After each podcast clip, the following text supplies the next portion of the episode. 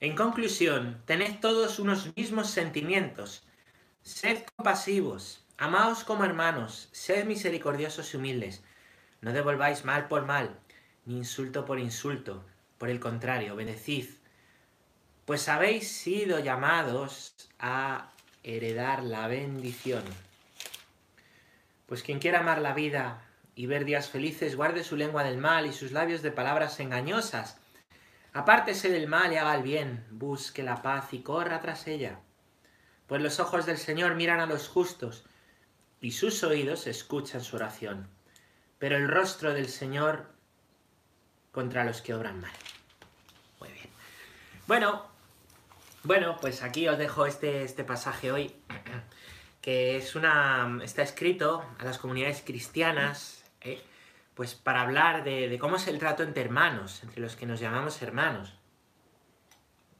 Ahí lo tenéis ya puesto, gracias. 1 Pedro 3, 8, 12. Primera carta de Pedro. Pedro tiene tres cartas muy pequeñas, muy pequeñitas.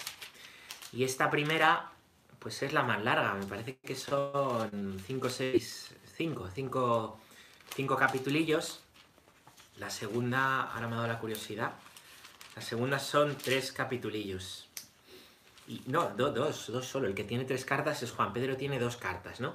Bueno, y esta primera es la más larga y da muchos consejos, pues habla de cómo es el trato con las autoridades, con los superiores, entre los esposos, y habla entre los hermanos.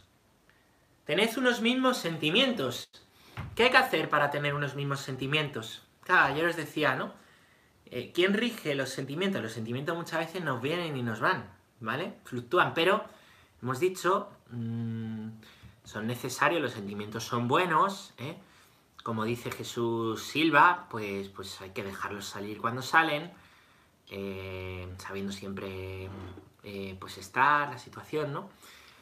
Pero eh, no nos gobiernan los sentimientos, los sentimientos no nos gobiernan, sino que en, nuestro, en nuestra alma, ¿vale? En nuestro corazón, habíamos dicho que tenemos memoria y voluntad. Tenemos memoria, perdón, memoria sí, tenemos inteligencia y voluntad.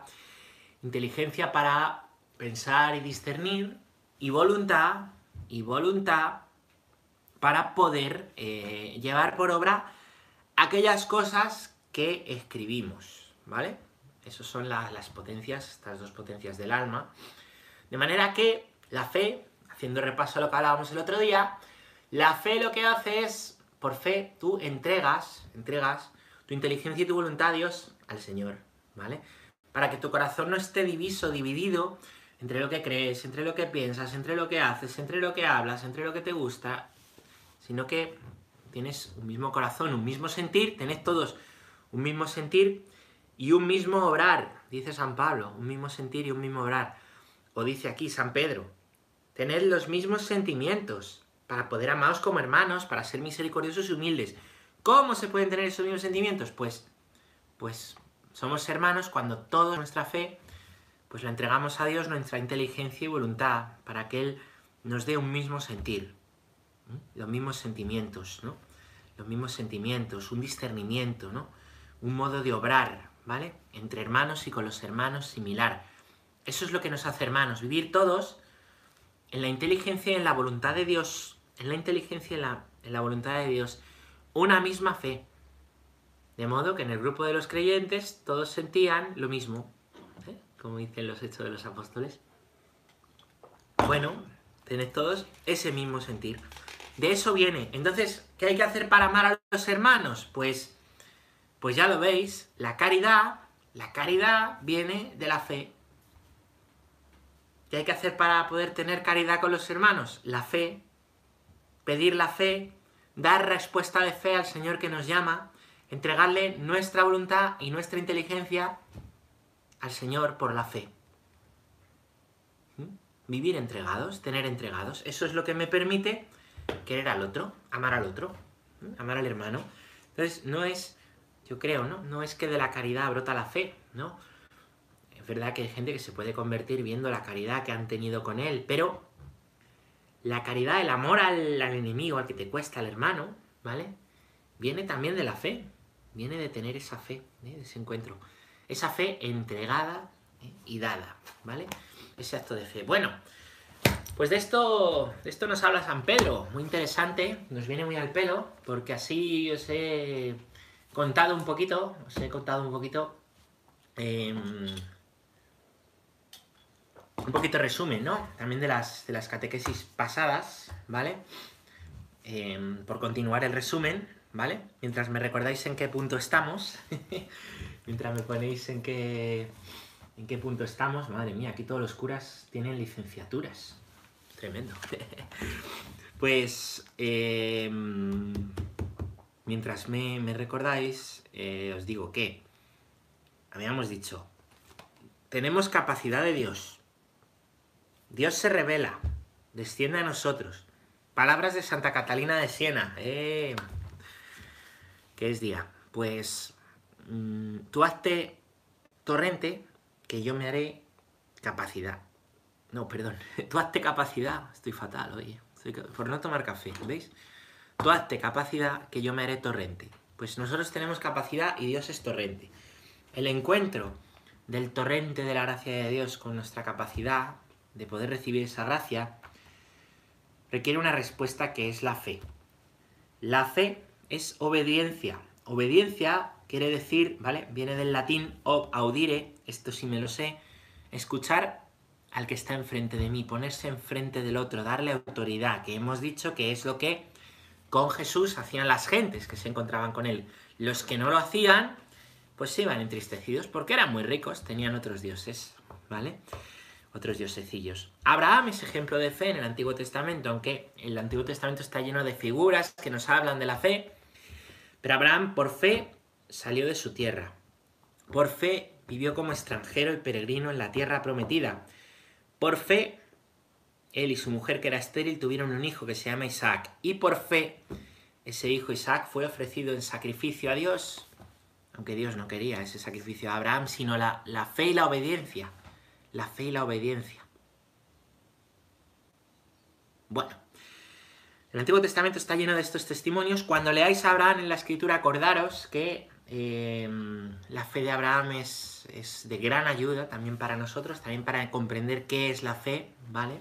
¿Qué es la fe? Y bueno, pues vamos a hablar ahora de el gran ejemplo de fe, de, obediencia del Nuevo Testamento, que es María. María dichosa, la que ha creído, dichosa la que ha creído, así se lo dice, ¿eh? el ángel dichosa, que es la entrada de este punto número 148, como muy bien me recordáis. Estamos en el punto número 148. María, dichosa la que ha creído. ¿Qué le dice a María dichosa la que ha creído? El ángel, ¿no? El ángel la llama dichosa, bendita tú eres entre todas las mujeres, dichosa. Tú, porque has creído, hija de Sión. Es un título que, se le llama a la Virgen. Sión es Israel, hija de Israel, tú eres judía. Dichosa, dichosa porque has creído. ¿Vale? Dichosa tú. Bueno, pues, pues esto eh, así es como titula el catecismo a estos puntos ¿eh? sobre la Virgen, 148, 149, que mm, vamos a, eh, pues, pues vamos a leer ahora tranquilamente. Dichosa, por cierto, quiere decir feliz, ¿no? La dicha. Qué dichoso soy, qué feliz soy, ¿no? O, bienaventuranza, ¿no? dichosos los pobres en el espíritu, porque de ellos es el reino de los cielos, o bienaventurados los pobres en el espíritu, porque de ellos es el reino de los cielos, ¿no? Bueno, dichosos y bienaventurados, felices, ¿no? Son palabras eh, sinónimas dentro de la escritura. Em, pues qué dicha, ¿no? Fijaros, eh, de esto también os digo, os digo una cosa, de esto de la dicha, ¿no? El ángel le dice a María, dichosa la que ha creído, dichosa dichosa tú que has creído. Es decir, dichosa tú que has obedecido a, lo, a Dios. Dichosa tú que has respondido con fe. Es decir, lo que nos hace felices y dichosos es poder responder con fe. Responder con fe. La respuesta de fe te hace dichoso. ¿Cuántas veces pensamos que la dicha está en tener? Tener cosas, tener dinero, tener una determinada posición, tener un determinado reconocimiento, tener esto, tener esta situación en mi vida en vez de esta, tener... Y pensamos que la felicidad y la perfecta alegría están ahí y el ángel no. Dice, dichosa, ¿tú qué has creído?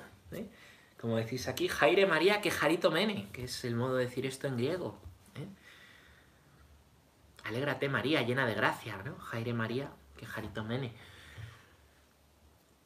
La dicha, la dicha, ¿eh? está en, en responder a Dios con fe. La felicidad va por ahí. La felicidad, la bienaventuranza, la vida feliz, que buscaban los, filósofos antiguos, griegos, ¿no? La vida feliz, el ideal del hombre, está, ¿eh? según dice la escritura, en la respuesta de fe con tu capacidad a un Dios que se hace torrente de amor. No en tener esta situación o la otra, ¿no? Sino en creer. Sea la situación que sea. Por eso nuestra felicidad no depende de lo que pase sino que Dios nos da y nosotros pues con discernimiento aprendemos a discernir, pero pase lo que pase, suceda lo que suceda, aunque ahora tengamos situaciones difíciles, la dicha está en, en la fe, en la fe, así lo dice la escritura. La dicha está en la fe. A veces pensamos que, no, que, la dicha está en la sociedad de bienestar, que la dicha está en la, en la comodidad, que la dicha está en el, no tener preocupación, ¿no? La dicha está en la fe. La dicha está en la fe. Es una preciosidad. Bonita, ¿eh? Preciosidad. Bueno, pues, pues esto no lo digo yo, ¿eh? lo, dice la, lo dice la escritura. Así la escritura lo, lo dice, ¿no? Y sí, como bien decís, dichosa le llama Santa Isabel, ¿vale? El ángel le dice, bendita entre todas las mujeres, ¿eh? dichosa tú, y Santa Isabel, dichosa la que cree, ¿vale? Muy bien, pues mm, de esta frase de Santa Isabel y de este punto, ¿vale? Que es el ponerse en camino de María, vamos a, vamos a hablar ahora. punto número 148, leemos. La Virgen María realiza de la manera más perfecta la obediencia de la fe, la más perfecta. En la fe María acogió el anuncio y la promesa que le traía el ángel Gabriel, creyendo que nada es imposible para Dios y dando su asentimiento. He aquí la esclava del Señor, hágase en mí según tu palabra.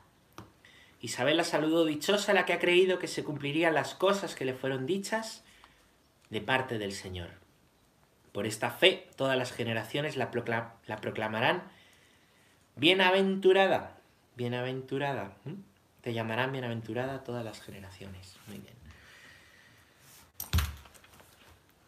La obediencia a la fe perfecta nos dice el catecismo, más perfecta está en María y en el sí de María. María no es una diosa, parece que, sino que María, ¿eh? María, pues Dios la ha elegido y en María Dios ha hecho lo que quiere hacer en nosotros, ¿eh? la redención, la salvación, ¿eh? la salvación del pecado.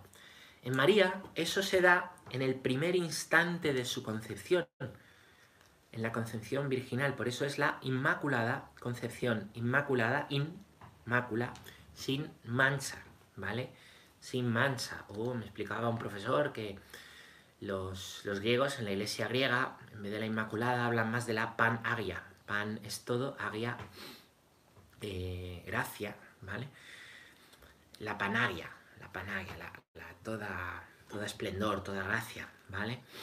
Bueno, pues, pues lo que es María es lo que estamos nosotros llamados a ser. El triunfo, ¿eh? el triunfo de Dios, el triunfo de Dios, ¿vale? El gran triunfo de Dios, la obra maestra de Dios. Santos, o nada, por hacer un poco de propaganda, santos, ¿vale? Entonces, para mm, María es elegida, ¿eh? es elegida por Dios ¿eh? para, pues para esto, para acoger este anuncio, ¿vale? Para recibir este anuncio. El anuncio del ángel es algo que ella recibe, recordándonos que, que todo es gracia y que todo nos es dado. Y una promesa, una promesa, ¿eh? una promesa, dará salud al Salvador, al Hijo de Dios, una promesa. Como veis, tiene un paralelo muy grande con Abraham, porque también Abraham, ¿vale? Recibe un anuncio de parte de Dios y recibe una promesa. Abraham recibe la promesa de ser padre de todas las, de las naciones, de una gran descendencia. María de ser madre, madre del Salvador, y después será madre de toda la iglesia, ¿no? Madre de la iglesia, ¿no? Madre de Dios y madre de la iglesia. Es madre de la iglesia cuando em, pues Jesús se la entrega, se la entrega a Juan, ¿eh? a Juan, imagen de toda la iglesia, hijo, que es lo que te dice a ti Jesús también, y a todos, hijo, ahí tienes a tu madre, madre, ahí tienes a tu hijo. Otra, otra entrega, otro anuncio, otra promesa que María acoge y recibe. Las promesas se acogen y se reciben. Bueno, pues esto sucede, esto sucede a María. Y María responde con un acto de obediencia en la fe he aquí la esclava del Señor, es decir, aquí estoy yo. Hágase, hágase en mí, según tu palabra. A un sacerdote yo le escuché decir una cosa que me, gustó mucho, ¿no? Eh, y es que en el seminario, no recuerdo ahora mismo quién, pero... Eh, pero hágase, ¿vale? La, Virgen María no hablaba español, ¿vale? No hablaba español, sino que eh, la Virgen María hablaba, pues, el arameo, ¿vale? Entonces ella no dijo hágase, ni siquiera lo dijo en griego, que es como lo escribe San Lucas, por cierto. Lucas, su evangelio lo escribe en griego. Sino que eh, lo dijo en, arameo. ¿Cómo se puede decir hágase en arameo? Amén, amén, amén. Amén no es así sea. A veces decimos, eh, cuerpo de Cristo, así sea. No, no hay que decir así sea, hay que decir amén. Las palabras arameas que conservamos en la liturgia no están traducidas juntamente por esto, justamente por esto, porque es que son tan ricas en contenido que son intraducibles. No podemos reducirlas a una traducción, en la traducción siempre se pierde algo. Entonces, amén no es así sea, es así sea, así es, así quiero que sea siempre, es un sí total. La palabra amén expresa ¿eh? un sí para siempre, amén. ¿no? Entonces la Virgen María dijo hágase, dijo amén, Amén. Y me ayuda mucho cuando este sacerdote, creo que fue un formador, me lo contaba en el seminario, ¿no? Me ayudó mucho y me decía, igual que nos decía, igual que la Virgen María, dijo, amén. Le dijo sí a Dios, aquí estoy, aquí estoy, como Samuel, ¿no? como Abraham, le dijo, aquí estoy, con una fe obediente, que la fe obediente se aprende así, a través de actos de fe obedientes. Pues igual que, que esto es así, ¿vale? Igual que esto es así. Eh, igual que ella dijo amén y entró, entró el ángel, entró el ángel, perdón, no entró el ángel, entró el verbo de Dios y el verbo se encarnó. Lo rezamos en el ángel y el verbo se encarnó. Cuando tú en la iglesia dices amén, en el momento de comulgar, dices más que así sea. A lo mejor alguno dice así sea porque nunca nos lo han enseñado, no pasa nada no pasa nada. Yo cuando hablo no es por eh, decir, qué, tonto soy, que va. la mitad de las cosas no, las sé.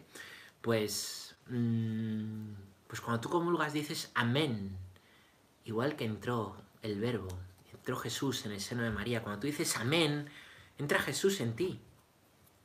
Amén es el hágase que dices en la comunión. Por eso no comulgamos de cualquier manera, sino que hay una preparación, sino que, hay que cuidar la comunión como eh, lo más importante, ¿no? El don más importante que Dios, que Dios nos hace, ¿verdad? Entrar en nosotros como entró en María. Nosotros también decimos amén, amén, ¿vale? Y bueno, decimos amén muchas otras veces. Cada vez que decimos amén es un gran sí a Dios. Un gran sí obediente a Dios. Como el que le dijo María. Como el que le dijo María. ¿Vale? Bueno. Nada es imposible para Dios. Esto le dijo el ángel a María, ¿no? ¿Cómo será esto si no conozco varón? el, Espíritu del Señor vendrá sobre ti y la fuerza ¿no? te cubrirá con su sombra, ¿no? Espera, os lo voy a leer porque esto es bastante, bastante interesante. Eh, es el 1.30 y Lucas 1 a partir del 26, ¿verdad? dice, dice, ¿cómo será esto? No conozco varón. Y el ángel respondió, el Espíritu Santo vendrá sobre ti, el poder del Altísimo te cubrirá con su sombra. Por eso el Hijo que ha de nacer será santo y se llamará Hijo de Dios, será santo. Santo, no justo, santo. Santo, salvado. ¿eh? Para salvarnos a nosotros, ¿vale? Entonces, es hermoso, ¿no? El poder del Altísimo te cubrirá con su sombra. Y hay un padre de la iglesia, yo creo que es San Justino, pero como no estoy ahora seguro, em, que dice, ¿no? Dice, igual que el Altísimo ¿eh? cubrió con su sombra a María, ¿eh? cubrió con su sombra a María, cuando el sacerdote con las manos hace sombra sobre las especies eucarísticas ¿eh? y cubre con la sombra las las especies eucarísticas, el Espíritu Santo desciende, desciende, para que el Verbo se encarne en el cuerpo y la sangre de Cristo. Fijaros el símil del Espíritu Santo te cubrirá con su sombra, con eh, lo que es la consagración.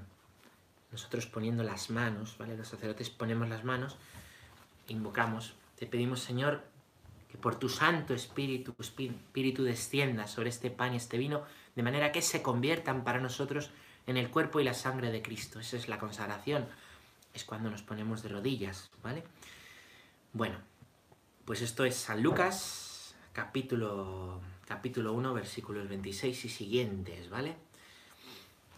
El sí de María, la obediencia de María, la obediencia en la fe de María, por la cual en esta obediencia en la fe Dios mismo desciende, Dios mismo desciende.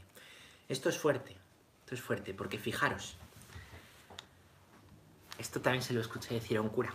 Todo lo que os cuento hoy lo escucho decir a curas. Esto es la consagración. Eh, a María, María dijo sí, obedeció a Dios. Y cuando los sacerdotes consagramos, Dios obedece. Esto es fuerte. Dios obedece. Dios se abaja, como se abajó a los apóstoles cuando les lavó los pies. ¿eh? Se abaja aunque uno sea un mal sacerdote, aunque uno sea, cuando uno invoca, pone las manos, por eso pues es tan importante nuestra vida con Él, nuestra vida con Él, y tan grande el don recibido, y por eso el sacerdocio no es algo funcional, no es poner las manitas y dar sacramentos, ¿no? Dios mismo obedece, obedece y al invocarle viene, desciende, desciende, ¿no? Porque es fiel al don que le ha dado a la iglesia, que es la Eucaristía, que se da a través de la transmisión apostólica, eso ya lo estudiamos también, a través de la, de la transmisión apostólica dada por el sacramento del orden, de obispos a obispos y de obispos a sacerdotes y a diáconos. Es fuerte, es fuerte, ¿no? Porque estamos hablando de nuestra obediencia en la fe, pero ¿y la obediencia de Dios? Y digo más, ¿no? Nosotros también le invocamos, ¿no? Cuando, cuando hacemos una oración, invocamos a Dios en el nombre del Padre, Hijo, Espíritu Santo. Esto que hacemos de una manera, le estamos invocando, estamos invocando a la Trinidad, invocamos al Espíritu Santo. Claro, no es cualquier cosa, rezamos el ángel en el nombre del Padre, Hijo, Espíritu Santo. Fijaros, no es cualquier cosa. Es que Dios es fiel. Yo estoy con vosotros todos los días hasta el fin del mundo. Le invocamos, nos ponemos en su presencia. Él está en nuestra presencia. ¿Somos conscientes de que Él está con nosotros? ¿Somos conscientes que el Espíritu Santo no nos deja? ¿Somos conscientes de la presencia real en la Eucaristía? Real, es real, es real. Es tremendo. Que Dios cumple sus promesas y Dios se hace obediente a los hombres también. Se hace obediente. Y nosotros pensamos que la obediencia es y es desde la fe, desde donde hay que verla, desde la fe. Y Dios mismo se hace obediente a nosotros, se hace siervo, se hace pobre, se hace llagado, se hace, se hace herido y malherido, ¿no? Sangrante, ¿no? Bueno, pues, pues para Dios nada hay imposible, para Dios nada hay imposible. Y María responde, pues he aquí la cara del Señor, hágase, amén, amén. Y entonces, pues es cuando el Espíritu Santo la cubre con su sombra. Amén, amén. Es tremendo. Paralelo con Abraham. Abraham, el Señor le mandó salir de su tierra. Sal de tu tierra, Abraham, sal de tu tierra. No, no sal de tu tierra de salero, sino sal de tu comodidad, de tus cosas, porque vas a hacer un camino conmigo. Rompe tus seguridades, Abraham, vas a vivir como nómada como nómada y extranjero en la tierra prometida, vas a vivir así. ¿Y María qué hace? María qué hace? Pues si continuamos leyendo, Lucas 1, 39, después de decirle aquí la esclava del Señor, ¿vale? lo siguiente que leemos después de la anunciación es la visitación, Lucas lo pone seguido. En aquellos días, y dice, se puso en camino María, paralelo con Abraham, María, después de la encarnación también se pone en camino, también sale de su tierra, sale de su tierra para ir a la ciudad de Judá, para saludar a su prima Isabel. Ahí estaba Zacarías, ahí estaba Isabel, ya conocemos la historia, ¿no? Como, ¿Cómo es esto, no? Pues María se pone en camino, se pone en camino a contar lo que ha pasado, a ver lo que ha pasado, salta el niño de alegría en su gozo, ¿no? El ángel le dijo, alégrate María, alégrate María. Y es tremendo porque cuando Isabel se encuentra con María, Juan Bautista como que pega un salto y se alegra, se alegra Juan Bautista. Se alegra, es decir, que Dios ha venido a traer la alegría.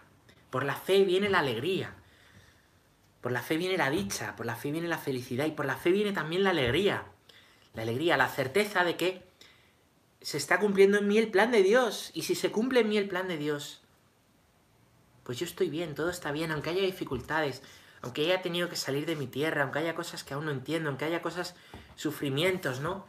Me decía un hermano sacerdote, qué hermoso, ¿no? Estamos en Pascua, pero, pero es Pascua, pero yo tengo sufrimientos, ha tenido dificultades, ¿no? pues las dos cosas, ¿no? Las dos cosas, pero no perdemos la alegría, no pierdo la alegría, ¿no? Bueno, pues, pues María se pone en camino, se pone en camino. Visita a Isabel en la que también se está cumpliendo el plan de Dios para que nazca ese profeta, ese que nos decía Malaquías, el último profeta del Antiguo Testamento, Vendría Elías, pues Elías ya está en camino. Elías es Juan Bautista, ¿no? Y ya entonces se empieza a hilar otra vez la escritura, lo nuevo con lo antiguo, se empieza a hilar, a entretejer el plan de Dios en medio de las curvas y en medio de los renglones torcidos. Estos son los renglones torcidos. El plan de Dios se va llevando adelante, se va poniendo en, en marcha. ¿Cómo? Que todo esté perfecto, que todo esté bien, que no haya problemas, sociedad y bienestar. No, el plan de Dios se realiza la medida en que nosotros le decimos sí. El sí de María, el sí de Isabel, el sí de los santos, el sí tuyo, el sí mío, nuestro sí. Nuestro sí en la iglesia hace que el plan de Dios, en medio de nuestra montaña rusa, vaivenes, idas, venidas, dificultades, veces que nos... pues no nos amamos, como dice San Pedro, y nos tenemos que pedir perdón. Y así, en medio de, pues de estos pecadores que somos, el plan de Dios se va llevando adelante. se va llevando adelante, cuando nos ponemos en conversión, cuando salimos de nosotros mismos, cuando decimos sí al Señor, entregándole nuestra inteligencia y nuestra voluntad. Y vivimos de la fe, de la obediencia en la fe. Fijaros. Y entonces es cuando Isabel dice estas palabras que, que, os decía antes, que antes os dije el ángel, ¿no? Es Santa Isabel, dichosa tú que has creído dichosa, feliz. ¿Por qué? Porque le has dicho sí al Señor. Y tú, que a lo mejor me escuchas, que me ves, dichoso, dichosa, si le dices sí al Señor en tu vida concreta. Si le dices sí al Señor cada día. Si le dices amén al Señor en todo lo que sucede. En la propia cruz ofrecida. Amén, Señor, hágase tu voluntad. Porque para ti nada hay imposible. Amén, Señor, amén. Y continúa la historia de María. Bueno, le dice, todas las generaciones la proclamarán bienaventuradas. Aquí el catecismo nos cita Lucas 1, 48, ¿vale? Dijo María, ¿no? María hace lo que se llama el cántico del Magnificat, que si rezáis vísperas, cada tarde lo rezamos, nos antiguamos antes por ser un cántico que está en la escritura, Proclama mi alma la grandeza del Señor, se alegra mi espíritu en Dios mi Salvador. Esto está en la Escritura, Lucas 1.46. Porque ha mirado la humillación, la pequeñez, dice aquí, de su esclava. La pequeñez, se ha fijado en mi pequeñez. Por eso desde ahora todas las generaciones me llamarán bienaventurada. Y así llamamos a María, bienaventurada, dichosa. Todas las generaciones, nosotros. ¿Por qué? Porque ha dado el sí más grande y más perfecto en la obediencia en la fe. En la obediencia en la fe, que es lo que nos salva. Ha entregado totalmente su inteligencia y su voluntad a Dios para que no se haga su voluntad, para que no sea ella, sino Dios, el que obre. Ella se ha quedado en su pequeñez, le ha dado su pequeñez, para que sea Dios el que lleve adelante ese plan.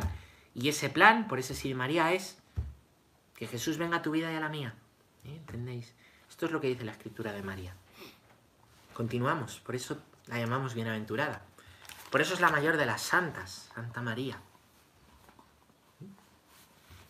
El nombre de la elegida durará para siempre, dice la escritura. El nombre de la elegida durará para siempre. No se nos olvida. María está aquí. Bueno, vamos a seguir. Punto número 149, os lo leo. Durante toda su vida y hasta su última prueba, cuando Jesús, su Hijo, murió en la cruz, su fe no vaciló. María no cesó de creer en el cumplimiento de la palabra de Dios. Por todo ello la Iglesia venera a María, en María, perdón, la realización más pura de la fe. Toda su vida, igual que Abraham, salió de su tierra, se fió de Dios, le dijo sí a Dios y tuvo dificultades toda la vida. Como nómada, después lo de la esterilidad que le hacía sufrir, después él entregame a Isaac y tuvo contratiempos y... Pues María, que dijo sí a Dios, también tuvo, ¿eh? tuvo pruebas. Una espada te traspasará el alma. Imagínate una espada traspasando tu cuerpo. Qué dolor, qué dolor. Pues imagínate una espada traspasando el alma. ¿Habéis tenido alguna vez algún sufrimiento grande, no? Sufrimientos muy grandes los sentimos así, como una espada traspasando el alma. Ese es el sufrimiento que le dicen a María. Una espada te traspasará el alma.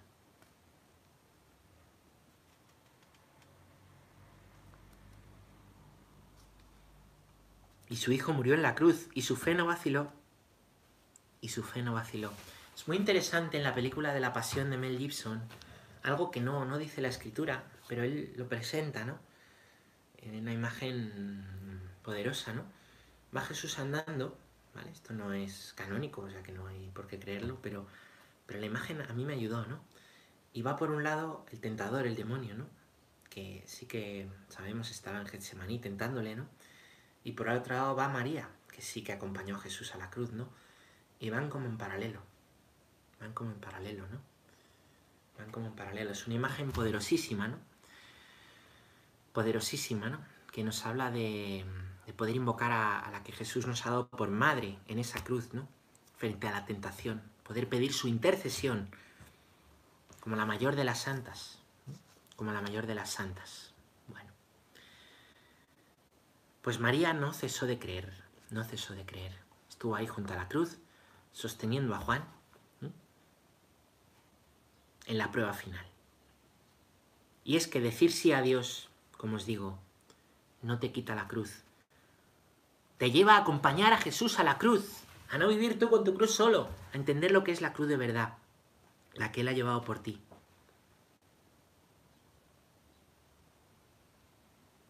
A no renegar ante la cruz, a no renegar ante el sufrimiento, a creer en el sufrimiento Dios trabaja para santificarnos.